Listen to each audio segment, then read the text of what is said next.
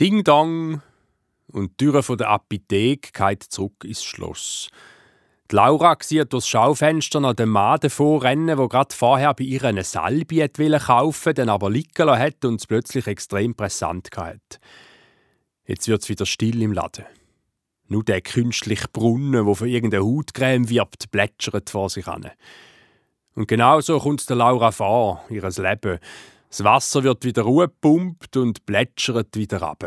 Endlos, sinnlos. Wenigstens ist Mittwoch. Jeden Mittwoch geht Laura fechten. Sibyl, ihre Nachbarin, hat sie vor einem halben Jahr mitgenommen zu einem Probetraining. Seither ist der Mittwoch der Höhepunkt der Woche. Vier Männer sind zwei Frauen und der François, der Trainer, wo sie jedes Mal fragt, ob sie nach dem Training noch eins ziehen können. Und jedes Mal winkt sie dankend ab und er immer: Oh, Laura, das ist ein Stich in meine Herz, Volltreffer. Nach einer Stunde Konditraining dann endlich noch ein Gefecht gegen Sibyl. Das macht sie am liebsten, Laura. Alles rundum vergessen, ganz im Moment sein, jeder Muskel parat.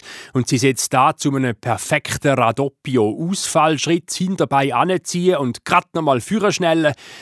Und irgendwie bleibt sie mit dem Turnschuh am Hallenboden hängen und geht unbremst vorne raus. Und Sibyl ist so perplex, dass sie nicht mehr ausweichen kann. Das Licht blinkt rot auf, Volltreffer und dann geht beiden das Florett aus der Hand und sie fallen übereinander ein und liegen am Boden und schauen einander an, ganz nah durch die Fechtmaske durch.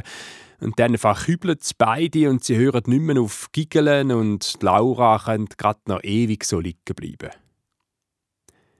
Und sie geht dann wirklich noch eins ziehen, aber nicht mit dem François. Auf dem Heimweg geht sie mit der Sibyl noch in die Apotheke ein Päckchen Halka Selzer holen und Laura zeigt auf den Brunnen und sagt, «Look, genau so kommt mir mein Leben vor. Und jeden Tag frage ich die Leute, was ihnen fehlt, aber meinst du, für je bei mich fragen, was mir fehlt?» Und Sibyl leitet Laura ihr weißes Mäntel an, wo an der Wand hängt, steht hinter Theken und sagt, «Grüezi.» Was fehlt Ihnen? Und Laura schluckt leer und dann lächelt sie verlegen und dann nimmt sie sich ein Herz, schaut der Sibyl gerade in die Augen und sagt: Du,